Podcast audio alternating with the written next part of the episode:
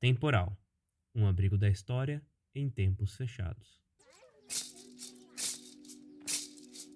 Eu quero passar nesse, a, a espiritualidade, a espiritual, que envolve a mulher na espiritualidade. Eu queria muito enfatizar isso na, na, nos filmes que eu faço e sobre os problemas que envolvem de geração para geração das, das mulheres. Por exemplo, a minha mãe fala muito é, a questão da como tem que a mulher a, se comportar antes da, da primeira menstruação, depois e então isso vai gerando uma discussão funciona como um espelho para gente. Por exemplo nessa bicicleta de Nhanderu é, tinha um, um, problema na aldeia e porque a gente não percebe se a gente não se olhar no espelho o que está acontecendo na, na, sua aldeia ou com você mesmo o que que acontece se você não não não reflete sobre você mesmo. Então acho que serve isso como um espelho também o que que a gente está perdendo de da nossa cultura e o que está deixando a gente estar muito na aldeia. Nessas bicicletas é, na época entrava muito bebidas alcoólicas e a gente sei lá meio que não não tinha nenhuma preocupação aí depois desses filmes a gente viu que era uma preocupação que os jovens tinham que tentar voltar é, diminuir aquela bebida. E, então, acho que serve como espelho. E para os, os não indígenas, serve como para conhecer quais os problemas que a gente enfrenta, quais são nossas preocupações com os jovens da nossa aldeia, com o futuro da nossa, da nossa geração e com, com o mundo em geral. Quem somos nós? Meu trabalho é sobre a relação entre as políticas culturais e a produção de conhecimento nas últimas décadas, especialmente depois da promulgação da Constituição de 88, a partir da política de patrimônio imaterial junto a indígenas e quilombolas. Quem fala é Davi Ribeiro, doutorando pelo Programa de História Social da USP. Com orientação da professora Maria Cristina Vicemai, financiamento pela FAPESP, sua pesquisa é intitulada Patrimônio, Memória e Narrativas da História Afro-Brasileira e Indígena, Relações entre Políticas Culturais e Produção do Conhecimento no Brasil Contemporâneo. Antes de entrar no mestrado, em 2012, eu trabalhei pouco mais de dois anos como educador no Museu Afro Brasil. Ali eu sentia a cada visita que a forma como aquele espaço levantava questões com o público, principalmente crianças e adolescentes, era diferente da sala de aula. O contato com a área da museologia me fez pensar muito sobre as diversas formas que temos de debater sobre a memória e a história, ainda mais quando precisamos falar de questões mais sensíveis, como a escravidão ou o impacto da colonização sobre os povos indígenas. Foi pensando nisso que no mestrado eu pesquisei sobre a exposição do quarto centenário de São Paulo, que foi entre 54 e 55. Ela foi um marco muito importante para a museologia paulista e para a forma como a cidade e o Estado passaram a lidar com a cultura, que se tornou um dos principais campos de atuação política. Essa exposição e todos os outros eventos do quarto centenário reforçaram a ideia do bandeirante desbravador que construiu o país era uma ideia que as elites paulistas tinham e foi alimentada nos corações e mentes paulistas, com a memória ainda recente da derrota de 32. Ao primeiro minuto do dia 9 de julho, quando as sereias e apitos, os sinos e buzinas anunciavam o 9 de julho do quarto centenário, o povo de São Paulo, prestigiando a iniciativa da Associação das Emissoras de São Paulo, participava em massa dos festejos que se iniciavam de forma brilhante. São Paulo inteira estava nas ruas para comemorar com o Rádio Livre a maior data cívica do país, reverenciando de forma festiva os heróis que, lutando pelo Brasil, fizeram com que São Paulo se tornasse maior ainda.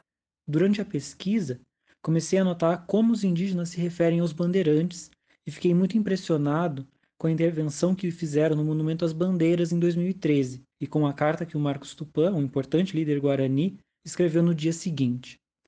Para nós, povos indígenas, a pintura não é uma agressão ao corpo, mas uma forma de transformá-lo. Sabemos que os massacres que ocorreram no passado contra o nosso povo e que continuam a ocorrer no presente não terminaram com esse ato simbólico e não irão cessar tão logo. Nossos parentes continuam esquecidos na beira das estradas do Rio Grande do Sul, no Mato Grosso do Sul e oeste do Paraná, continuam sendo cotidianamente ameaçados e assassinados a mando de políticos ruralistas que, com a conivência silenciosa do Estado, roubam as terras e a dignidade dos que sobreviveram aos ataques dos bandeirantes. Também em São Paulo, esse massacre continua e perto de vocês, vivemos confinados em terras minúsculas, sem condições mínimas de sobrevivência. Isso sim é vandalismo. Esse monumento para nós representa a morte, e para nós, arte é outra coisa. Ela não serve para contemplar pedras, mas para transformar corpos e espíritos. Para nós, arte é o corpo transformado em vida e liberdade, e foi isso que se realizou nessa intervenção. Uma professora perguntou para mim, né? Você é indígena, mas por que você mora no meio da cidade, né? Mas eh, não foi a gente que invadiu a cidade, né? A cidade foi invadindo nossas terras, diminuindo é, com as nossas terras é, sagradas, acabando com a nossa mata, poluindo nossos rios. Então, que direito a pessoa pode ter de falar que a gente é invasor, né? Sendo que a gente sempre existiu aqui. E a gente está nessa resistência toda há 517 anos. Também, na mesma época, conheci os quilombos de Vaporunduva e Bandira, no Vale do Ribeira, onde as atividades de turismo me fizeram lembrar o trabalho que a gente fazia no museu, construindo narrativas a partir dos roteiros. Quando a gente pensa em direitos indígenas e quilombolas na Constituição de 88, a primeira coisa que vem à cabeça é o direito ao território e dos vários interesses que tentaram e tentam limitar esse direito, como o agronegócio e a mineração. A gente não pode esquecer que muito do que chegou à Constituição é resultado de muita mobilização social e de articulação política, principalmente a partir do final dos anos 70. Talvez a pauta ambiental tenha sido uma das mais transformadas por essas reivindicações, não só de indígenas e quilombolas, como de todas as outras populações tradicionais como por exemplo os seringueiros e os povos da floresta, que acabaram provocando a criação de uma política ambiental pensada junto do social. Afinal, essa é a realidade brasileira. Muitos povos tradicionais vivem dentro de unidades de conservação e são muito responsáveis por florestas como a Amazônia e a Mata Atlântica serem o que são. Mas onde entra o ambiental e o fundiário nas políticas culturais? Se a gente separar tudo em caixinhas, talvez a gente pense mesmo que são áreas completamente distintas, que não tem nada a ver uma com a outra. Mas não. Para indígenas e quilombolas, e em maior ou menor grau para outros povos tradicionais, cultura e natureza estão profundamente interligadas. E olha que a Unesco tentou, em 72, começar a pensar o natural e o cultural como interdependentes. Então, diante disso, não só é possível, como necessário, a gente pensar o direito constitucional ao território por meio da cultura, especialmente pela política do patrimônio imaterial, que, apesar de prevista na Constituição, só foi regulamentada em 2000. Vou dar dois exemplos de como isso é possível. Primeiro, os Guarani-Mbiá, que têm um conceito de território bastante rico e que se faz no trânsito, na caminhada, foram frequentemente taxados de nômades, de estrangeiros. Mas como se as fronteiras sobre o seu território de circulação tradicional do interior ao litoral da América do Sul chegaram depois? O Rio Uruguai, por exemplo, que foi definido por Brasil e Argentina como uma fronteira, é um ponto de travessia entre duas partes do território tradicional de circulação para esses Guarani. Permite a comunicação, a troca, a relação entre os diversos pontos da imensa rede formada pelos lugares em que os Guarani podem viver bem o seu modo de vida. Esses lugares as aldeias estão no Paraguai, na Argentina e no sul e sudeste do Brasil, especialmente. É essa a dinâmica desse povo. A caminhada, entre outras muitas coisas, faz parte da busca pela superação da condição perecível da humanidade. Quando o IFAM do Rio Grande do Sul começou a implantar a política de patrimônio imaterial em 2003, optou por trabalhar com os Guarani que vendem artesanato no alpendre do Museu das Missões, um pequeno edifício projetado por Lúcio Costa no interior do sítio histórico da antiga redução de São Miguel Arcanjo, no noroeste do Rio Grande do Sul. Vale lembrar que as ruínas de São Miguel são patrimônio tombado pelo IFAM em 38, ou seja, faz parte da primeira lista de bens tombados, e é patrimônio da humanidade desde 83. Segundo a historiadora Beatriz Freire, que era responsável pela área de patrimônio imaterial no IFAM gaúcho, o discurso sobre os Guarani e a forma como estavam vendendo ali dentro não estava de acordo com o que se espera da razão maior da experiência histórica das missões. Quer dizer, não haveria as missões e não haveria patrimônio se não fossem os povos indígenas. Sendo assim, era urgente uma mudança de rumo. Uma das características dessa nova política de patrimônio é que ela não é de cima para baixo. Não são os técnicos do patrimônio que vão definir que deve ou não ser reconhecido como patrimônio, mas as pessoas para quem determinado bem cultural é relevante. Essa ideia vem do fim dos anos 70 do grupo de Aloysio Magalhães. Foi determinante para a Constituição e para que no fim dos anos 90 ajudou a construir a política de patrimônio imaterial. Não vou detalhar o percurso todo, mas acho importante ressaltar que os anos de pesquisa que levaram ao registro da Tava, Casa de Pedra, que é a forma como os Guarani compreendem as ruínas de São Miguel como patrimônio imaterial brasileiro em 2014, são um importante reconhecimento da forma como os Guarani vivem a territorialidade. Esse inventário desencadeou projetos mais abrangentes no IFAM, considerando o conjunto das aldeias do Espírito Santo ao Rio Grande do Sul, e deu passos importantes na direção de um esforço conjunto entre Brasil, Argentina, Paraguai e Bolívia para atender às diversas demandas guarani. Recentemente, a Tava foi reconhecida como patrimônio cultural do Mercosul. O segundo exemplo está no Vale do Ribeira e tem a ver com outro interesse que afeta os territórios de povos tradicionais, que é a construção de barragens. O rio Ribeira de Guape é o único rio de grande porte no território de São Paulo, do estado, que não tem barragens. Na década de 80, a indústria e o governo desejaram construir um conjunto de represas para usinas hidrelétricas ali. Isso inundaria terras de comunidades quilombolas, ribeirinhas, indígenas e caiçaras do sul do estado e afetariam as suas condições de vida. Essa era uma das principais lutas das diversas comunidades negras rurais que existem nessa região, que foi uma das primeiras áreas de mineração do Brasil. Na mesma época, com a Constituição de 88, ressurgiram os quilombos, depois de um século na legislação brasileira.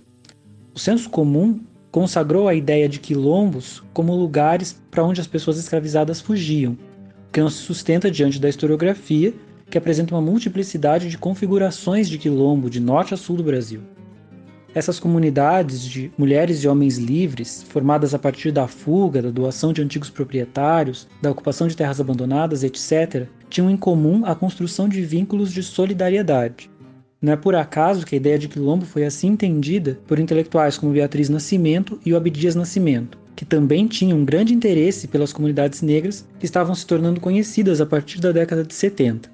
Segundo Benedito da Silva, o ditão de Paporonduva, que é uma importante liderança quilombola a nível nacional, conquistar a titulação das terras que ocupam, de acordo com o que prevê o artigo 68 do Ato das Disposições Constitucionais Transitórias da Constituição de 88, não foi um caminho tranquilo.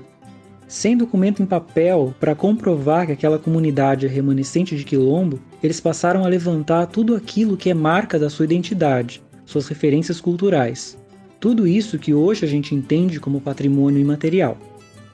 Quando o Instituto Socioambiental começou a atuar na região no início dos anos 2000, pouco a pouco percebeu que uma das principais preocupações das comunidades era o desaparecimento de algumas práticas, principalmente as relacionadas à roça. A alimentação é a primeira, a primeira das coisas que a gente se preocupa, né, em, em, em ter alimento, né? E, e segundo as outras coisas, são são práticas que a gente herda de, de, de, pai, né? Herança de família, que, que você isso faz com que você acredite que, que a roça também é, é, é o modelo de emprego, né? Que, que você se mantém e pode provar para os seus filhos que é possível se viver disso também, cuidar, do, cuidar da, da, da, do meio ambiente, cuidar do solo e, e, se manter ali, né? Então é um meio de vida. É um meio de vida, é um meio de, de, auto, de autossustentação, né?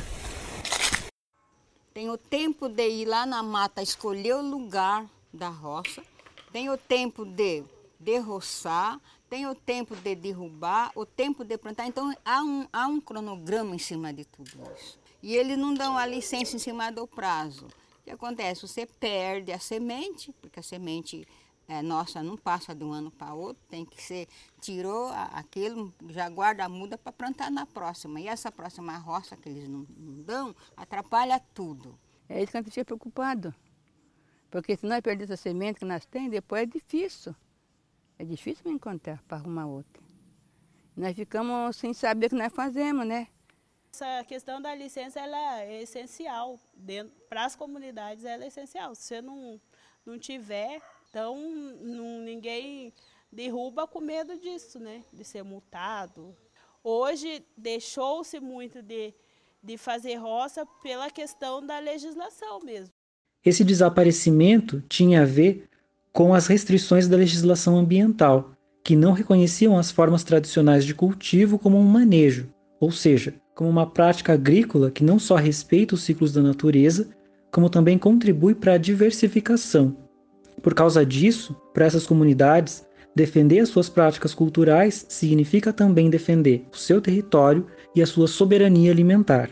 Com o apoio técnico do IFAM, o Instituto Socioambiental e as associações quilombolas construíram um inventário cultural dos quilombos do Vale do Ribeira, os entrevistadores foram pessoas das próprias comunidades, o que resultou num trabalho profundamente representativo. Durante esse levantamento, chegaram à conclusão que a base que sustenta o modo de vida quilombola é o seu sistema agrícola tradicional, ou seja, os diversos conhecimentos, ofícios, lugares e celebrações que se articulam ao ato de preparar a terra, plantar, colher e festejar. O sistema agrícola quilombola foi reconhecido como Patrimônio Imaterial Brasileiro em 2018 no ano passado, o IFAM premiou a feira de trocas de sementes e mudas tradicionais como importante prática de salvaguarda do patrimônio. Essa feira ocorre anualmente desde 2008. É importante também a gente pensar que, uma vez que essas políticas sejam de baixo para cima, elas vão ter efeitos duradouros. Isso é resultado do envolvimento dos grupos desde o primeiro passo, quando tem início um inventário de referências culturais. É claro que as políticas culturais têm limites e que eles sempre aparecem, mas até isso deve ser visto como um ganho da política de patrimônio imaterial, porque isso torna visível a interdependência entre todos os setores das políticas públicas e provoca transformações. No caso dos Guarani Mbiá, vejo que uma das principais consequências do inventário foi a produção audiovisual bastante premiada dentro e fora do país, especialmente dos cineastas Ariel Quaraí Ortega e Patrícia Ferreira Pará Urchapeux. A realização de oficinas de cinema com a parceria da ONG Vídeo nas Aldeias foi decisiva ao longo do processo de patrimonialização, principalmente porque, por meio do cinema, os próprios Guarani passaram a apresentar as suas narrativas. Um dos primeiros trabalhos, Tava, a Casa de Pedra, foi decisivo para a compreensão desse lugar na grande rede Guarani, além de revelar na prática os muitos sentidos da caminhada tradicional. Desterro Guarani, Bicicletas de Nhanderu, Duas Aldeias Uma Caminhada são ótimos filmes para a gente desconstruir os nossos olhares, cheios de ideias distorcidas sobre os povos indígenas, e também para a gente ampliar a nossa visão de mundo, que se estreitou demais quando a gente silenciou outras. Recomendo bastante. No caso dos quilombos do Ribeira, a feira de troca de sementes é uma grande oportunidade para a gente entender o que significa a histórica e dinâmica rede que ali existe. Eu a vejo como uma atualização constante e uma demonstração viva do significado do conceito de quilombo. Ela acontece em agosto, que é logo antes do início da temporada de plantio, na praça central da cidade de Eldorado, e é fruto da articulação das próprias comunidades, que mobilizaram uma grande rede de parcerias. Esses dois exemplos são bastante distintos, mas são muito importantes para a gente entender o que podem ser as políticas culturais e os grandes efeitos que elas podem ter na vida desses grupos sociais que foram historicamente vistos como inferiores.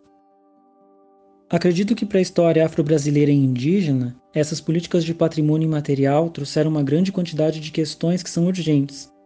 Para mim, a primeira delas diz respeito à escuta, já que, pela forma como são construídas, essas políticas trazem à tona muitas vozes sobre experiências históricas traumáticas.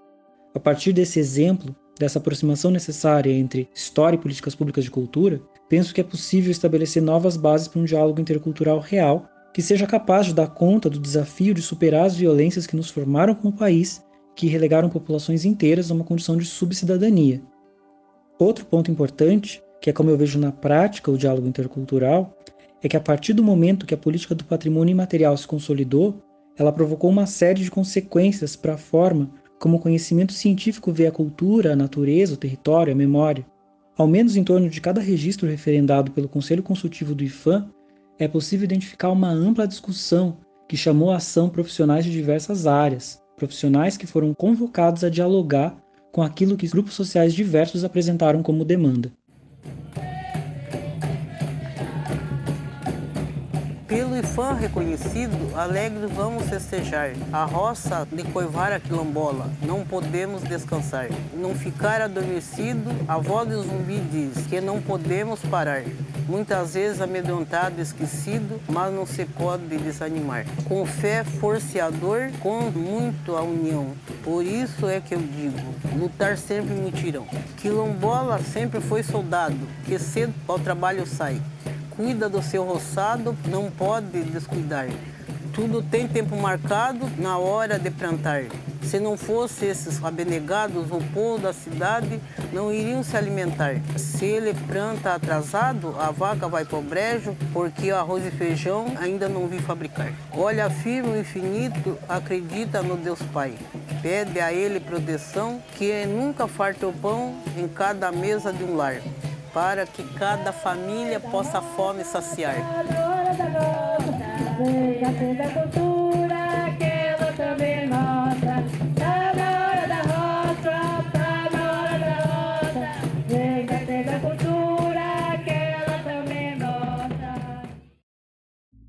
Assim como o cinema indígena é uma forma privilegiada de desconstrução dos estereótipos que a gente tem sobre os povos indígenas, uma vez que ele nos comunica e nos sensibiliza para os problemas, para as questões, para as lutas e para as visões de mundo indígenas, para os quilombos do Ribeira, o turismo é um dos principais veículos de comunicação das suas narrativas. Duas comunidades da região, que eu conheço mais de perto, têm praticamente duas décadas de atividades turísticas consolidadas. Mandira, que é em Cananéia, e Ivaporunduva, que é em Eldorado. As duas atendem especialmente grupos escolares em visitas bastante estruturadas, que dão conta da história das comunidades e da relação profunda que elas têm com o território em que elas vivem. Digo por experiência própria e por observação que essas vivências são um instrumento transformador que permite não só a gente quebrar os sensos comuns sobre o que é um quilombo, mas também para entender a importância de uma política ambiental que considera os povos tradicionais como agentes fundamentais na conservação do meio ambiente. Por fim, penso que é importante que as políticas culturais tratem a história e a memória da escravidão, dos colonialismos, com a sensibilidade que elas merecem, garantindo a participação e o poder de decisão aos grupos sociais diretamente afetados, ou seja, as populações indígenas e negras. Isso é algo que não diz respeito só às políticas de patrimônio imaterial, já que é algo que é visível também em muitos museus mundo afora, como é o caso do Museu de Arqueologia e Etnologia da USP. Vale lembrar que no passado muitos museus foram eficientes construtores de preconceitos. Ao longo desse episódio, você ouviu as falas de Patrícia Ferreira, cineasta de origem guarani Mbiá, extraída do vídeo Encontros de Cinema de 2016, do Itaú Cultural. Você também ouviu o início do clipe O Índio é Forte, do grupo de rap Os Guarani. Todos os depoimentos seguintes foram publicados no canal do Instituto Socioambiental. Você ouviu Oswaldo dos Santos e Sandra Rosa, que tiveram suas falas publicadas no Inventário Cultural dos Quilombos do Ribeira de 2013. Ouviu também a Dona Diva, do Quilombo Pedro Cubas de Cima, a Dona Leide, do Quilombo Pedro Cubas, e Vanessa de França, do Quilombo São Pedro. As falas delas estão disponíveis no vídeo Tá na Hora da Roça para os quilombolas do Vale do Ribeira. O poema foi declamado pela Dona Leonila e publicado no vídeo Trabalha Junto, Festeja Junto. A cultura é uma flecha certeira, fundamental para a conquista de direitos que mais de 30 anos depois da promulgação da Constituição de 88 continuam enfrentando entraves para serem reconhecidos. Certeira porque age diretamente nas bases que sustentam as ideologias dominantes que destinaram um lugar inferior às populações indígenas e negras e a tantas outras há séculos.